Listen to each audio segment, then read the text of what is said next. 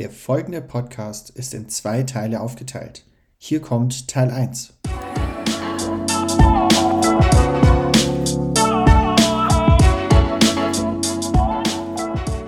Hallo und herzlich willkommen zu unserem Podcast. Ich bin Ale Nicoli. Und ich bin Elvia Kaigana.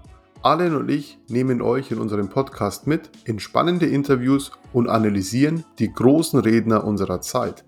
Aber zunächst ein paar Sätze zu meiner und Alens Rolle. Mein Name ist Elvir Kaigana. Ich bin Autor, Business Coach und Professional Speaker sowie Inhaber der Bank on Future. Hier helfen wir lokalen Banken und Finanzdienstleistern gezielt zu wachsen, in den Bereichen, in denen Wachstum sinnvoll ist und gleichzeitig Kunden und Mitarbeiter intensiver an sich zu binden. Allen, wer bist du? Danke dir, Elvir.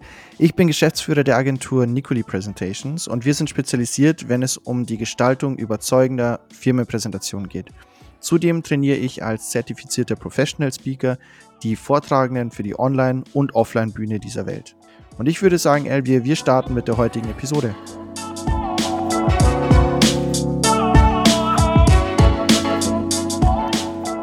Hallo und herzlich willkommen zur heutigen Episode mal wieder mit dem sensationellen Elvir Kaigana äh, und mir natürlich, Ale Nikodi. Heute haben wir ein Speaker-Duo, würde ich schon fast sagen, also die Back-to-Back -back hintereinander ähm, reden. Und zwar sind es zwei Herren, die ähm, beim, bei der Jahresauftaktveranstaltung der, ähm, der Deutschen Bank miteinander sprechen. Und Elvier, unser Kenner und Könner, was Bankthemen angeht, ähm, hat heute natürlich ein, äh, ein, ein Heimspiel.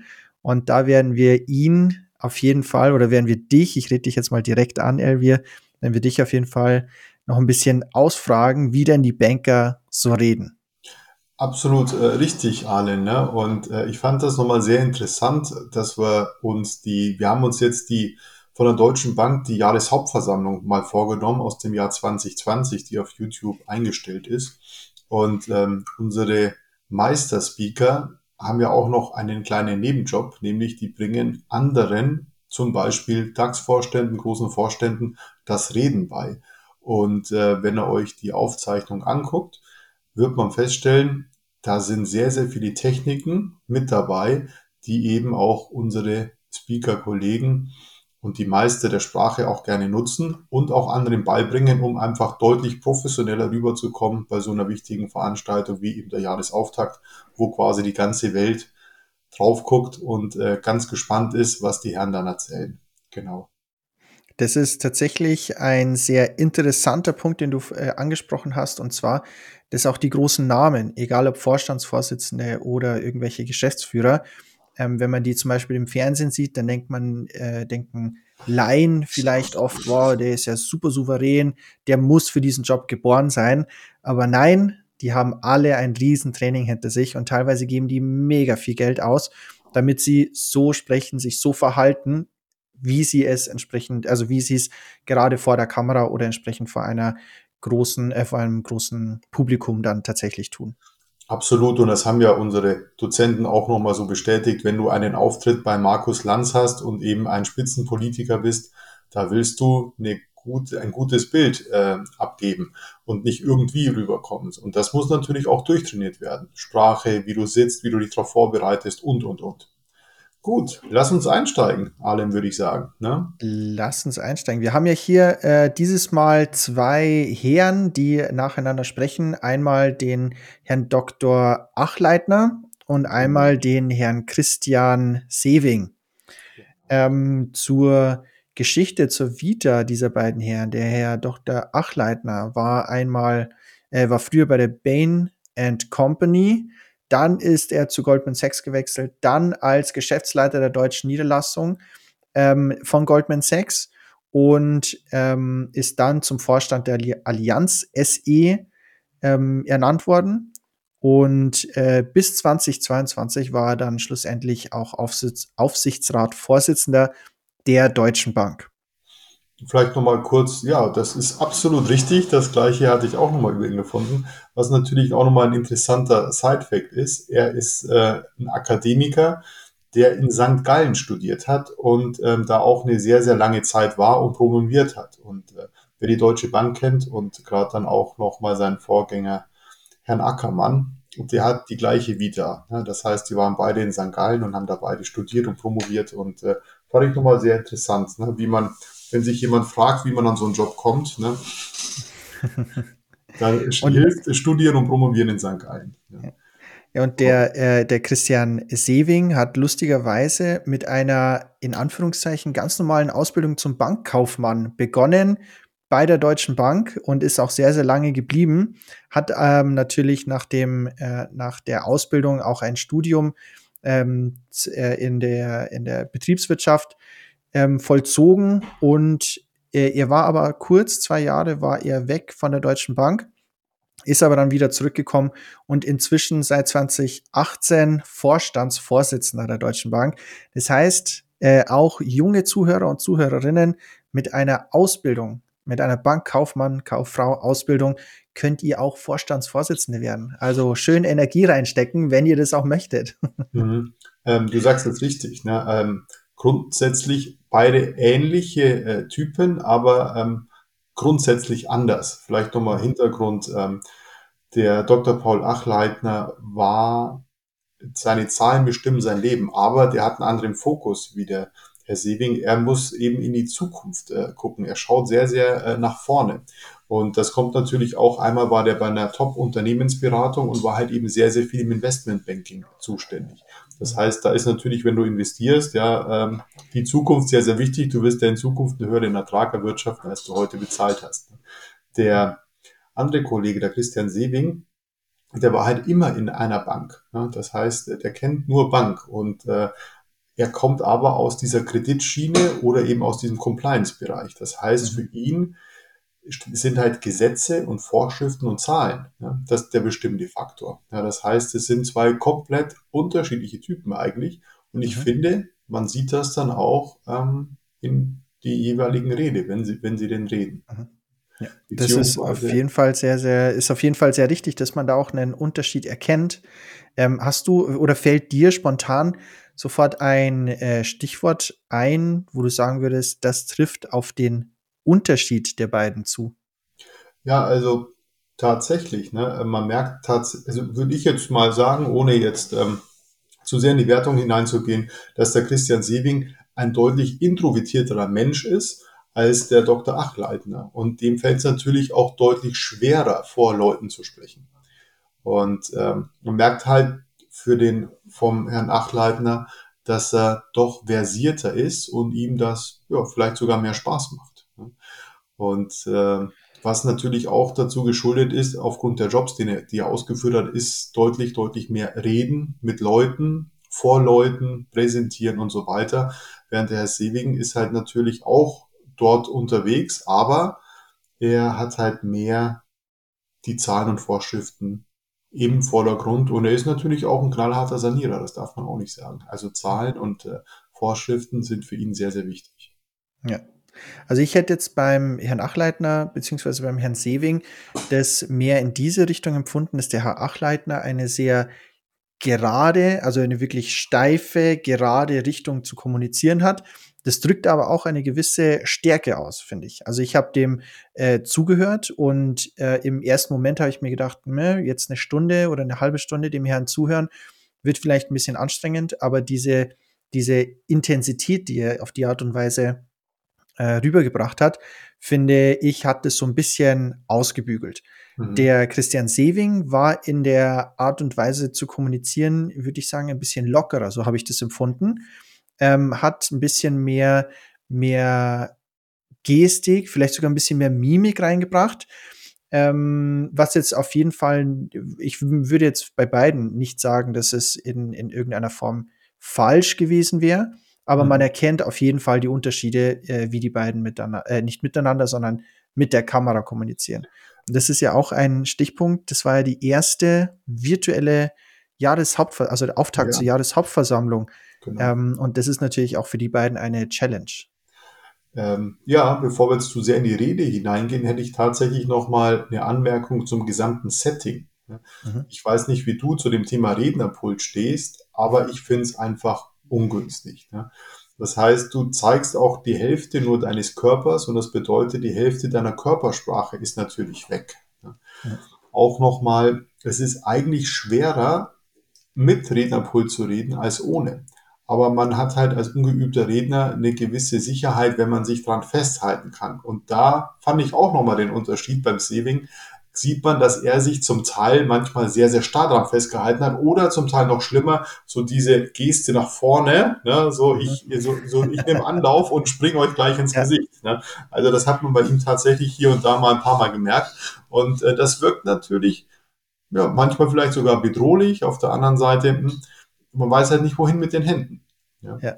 also das mit dem Pult gebe ich dir absolut recht. Ähm, zum einen kann es eine gewisse Sicherheit für den Redner, die Rednerin geben, weil man sich eben festhalten kann, weil man etwas hat, an dem man sich orientieren kann.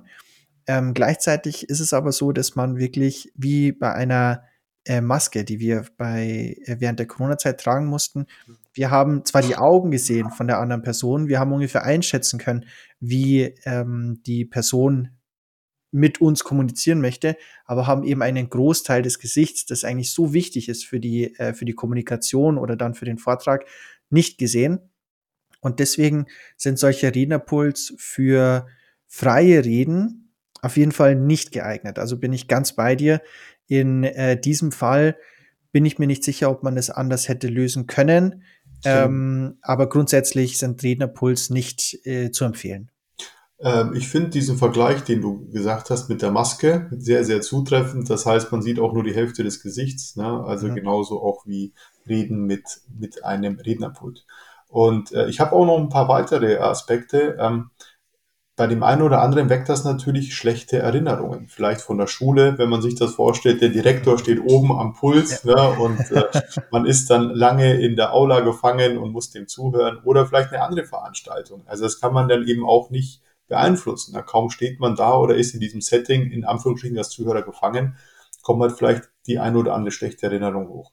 Auch nochmal vom Standort. Das war natürlich fast der schlechteste Standort, den man hat wählen können wo die, wo die, äh, wo das Rednerpult stand. Da stand ja ganz rechts. Ja. Und das ist natürlich eine der schwächsten Stellen. Und ähm, da wird der Redner eigentlich zur Nebensache. Wenn das da, wir hatten ja mal in einer Folge, der Blick geht von links nach rechts. Wenn ich ganz rechts äh, mit dem Rednerpult bin, das ist dann ein sehr, sehr schwacher Punkt.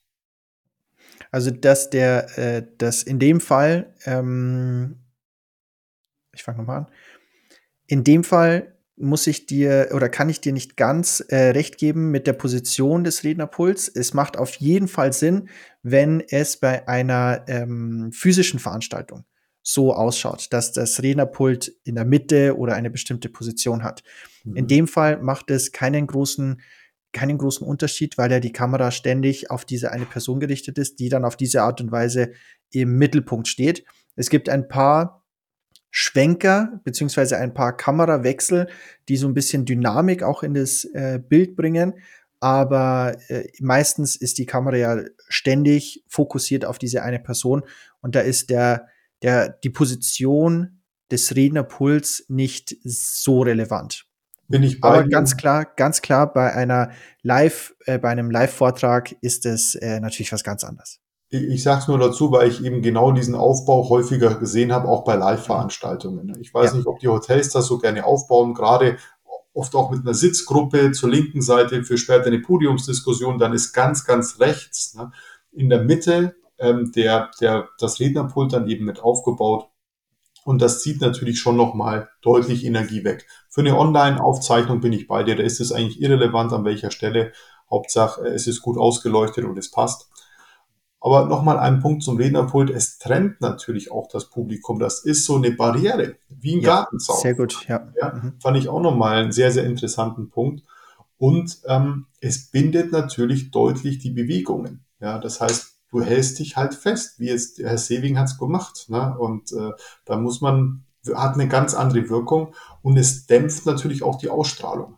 Ne? Das, äh, wie gesagt, kommt nur die Hälfte drüber an. Deswegen, wenn ich mir mal vorstelle, Steve Jobs hätte das iPhone vom Rednerpult positioniert. Ne? Also ich glaube, das hätte nicht die gleiche Wirkung gehabt, wie wenn er dann, ah, ich habe da noch was in my pocket. Ne? Ja. Also, wenn es geht, vielleicht auf das Rednerpult verzichten. Ich kann es verstehen, wenn man manchmal, also die, die, ist jetzt nur ein Ausschnitt von einer Stunde, ja, aber ähm, den wir jetzt da gesehen haben und die geht natürlich noch deutlich länger. Wenn man dann so lange redet, ist vielleicht dann, dass man sich mal abstützen kann, äh, ganz hilfreich, aber es raubt halt einfach Energie und das dann eben bitte nochmal zu beachten für das Rednerpult. Das ist, äh, Stichwort Rednerpult ist wirklich eine sehr wichtige Sache. Viele unterschätzen das ja teilweise. Ja. Und ähm, dadurch, dass du das jetzt so äh, konkret ansprichst, an alle nochmal, achtet darauf, dass ihr idealerweise gar kein Rednerpult benutzt. Und wenn ihr einen braucht, dann äh, möglichst an der Seite stehen lassen, dass ihr die Bühne für euch nutzen könnt ja. und Rede, das Rednerpult dann einfach dazu nutzen, dass ihr vielleicht irgendwas dort äh, abstellt, zum Beispiel ja. Notizen oder ähnliches. Gut, jetzt haben wir aber genug über das Rednerpult äh, geredet, glaube ich. Ne? Äh, lass uns doch noch mal, ähm, was übt denn jetzt konkret ein Speaker mit einem Vorstandsvorsitzenden? Er sagt ihm natürlich nicht, was er zu sagen hat, ne? aber er übt mit ihm, wie er das sagt. Und vor allem, was man, was man übt, Pausen. Und das fand ich so fantastisch beim äh, Dr. Paul Achleitner, da konnte man richtig mitzählen. Und man merkt auch, er macht das wirklich bewusst, die Pause. Und ähm, er arbeitet eben auch sehr, sehr viel damit. Dir ist das auch aufgefallen, ne? Das ist richtig. Ich bin teilweise hat er die äh, Pausen ganz am Anfang ähm, ein bisschen zu sehr gezogen, hatte ich die Empfindung. Aber dann ist mir schnell klar geworden, dass es ziemlich sicher zwei Gründe hat, wieso er das gemacht hat. Zum einen komplizierter Inhalt, der von den Zuhörern und Zuhörerinnen natürlich verstanden werden muss. Und um denen Zeit zu geben, ähm, hat, er hat er Pausen eingebaut, das mhm. eine sehr sinnvolle Technik ist. Und zudem bin ich davon überzeugt, beziehungsweise sieht man das auch am Anfang des Videos, dass, hier, dass wir hier auch in den Kommentaren unten verlinkt haben, dass ein Teleprompter genutzt wurde. Und auf die Art und Weise hat einfach der Herr Achleitner die Möglichkeit gehabt, die ersten Wörter, die ersten Zeilen einfach kurz zu überfliegen und dann entsprechend seinen Text weiterzulesen. Aber diese Pausen geben auch eine gewisse Stärke, wie ich finde. Also wir hatten es ja in einem Interview ähm, beziehungsweise in, in der Podcast-Analyse von Frank Asmus. Er sagt ja dann auch nochmal dieser Dreiklang und vor allem dann auch die Pausen. Und äh, gerade hier merkt man dann, ähm, er sagt was, was wichtig ist und macht eine Pause und man kann da richtig eins, zwei, drei und dann redet er weiter. Also als ob der wirklich innerlich mitgezählt hat, hat man dann hier und da das Gefühl. Aber das ist eben sehr, sehr wichtig, weil das gibt zum Vortrag und einer Rede eine gewisse Struktur. Und dann spielt er nochmal mit der Stimme ein bisschen höher, ein bisschen tiefer. Und so ist es natürlich auch nochmal leichter für den Zuhörer und Zuschauer, ihm zu folgen. Durch diese Struktur, die er dann eben aufbaut, einmal durch Pausen setzen, aber natürlich auch durch seine Stimme, um da eben mehr Aufmerksamkeit zu bekommen. Also er ist wirklich ein Pausenmeister-Setzer. Ja. Und man merkt dann auch, er stellt jeden Vorstandskollegen vor, zählt dann innerlich bis drei und dann kommt der nächste. Und äh, das fand ich dann sehr, sehr äh, amüsant und das muss man natürlich auch mal geübt haben. Und vor allem dann auch drei Sekunden auf der Bühne in so einem Setting können sehr, sehr lang sein. Da braucht man Mut, um das auszuhalten. Oder alle? Pausen sind ein sehr, sehr starkes Tool, aber so Pausen dann wirklich auszuhalten, wie du das gerade richtig gesagt hast, muss man üben. Also auf der Bühne zu stehen und dann einfach mal nichts zu sagen und diese Ruhe, diese Stille zu ertragen, das ist teilweise echt schwer. Mhm. Und also der Dr. Achenleiter nutzt jetzt einmal Pausen als stilistisches Element, natürlich auch seine Stimme, die mal rauf und runter geht, aber er nutzt natürlich auch seine Hände. Er wird zum Schluss immer mutiger. Erst macht er immer nur eine Handbewegung mit der Handfläche nach innen fand ich dann auch immer sehr, sehr interessant. Man hatte, glaube ich, vielleicht sogar gemerkt, dass er vielleicht an der einen oder anderen Stelle gerne mal den Finger nach vorne gezeigt hätte, was man ja nie machen darf. Das wäre ein Kardinalsfehler, mit dem Finger auf jemanden zu zeigen von der Bühne aus, oder allen? Ne? Ja, auf jeden Fall. Also mit dem Finger auf Personen zeigen kann man, wenn man eine ganz bestimmte Person wirklich anspricht und mit ihr wirklich kommunizieren möchte. Genau. Aber ansonsten ist der Finger eigentlich äh, sehr gefährlich in der Kommunikation. Ist ja immer eine eher drohende Geste. Genau, manche machen dann ähm, den abgewinkelten Finger, damit das nicht Mhm. so, so ganz aussieht, sondern wenigstens so. Aber Herr Achenreiter hat eben seine Handflächen, gerade die Handfläche nach innen gezeigt. Das schafft natürlich nochmal Vertrauen. Wenn ich die, den Handrücken äh, mehr nach zeige, nach vorne, schafft das eher eine gewisse Dominanz bei dem einen oder anderen. Von daher ist mit Handflächen arbeiten schon sehr, sehr wichtig dann auch nochmal. Und vor allem nicht die großen Gesten, sondern eben sehr kleine, bescheidene Gesten, um das Gesagte nochmal zu untermalen.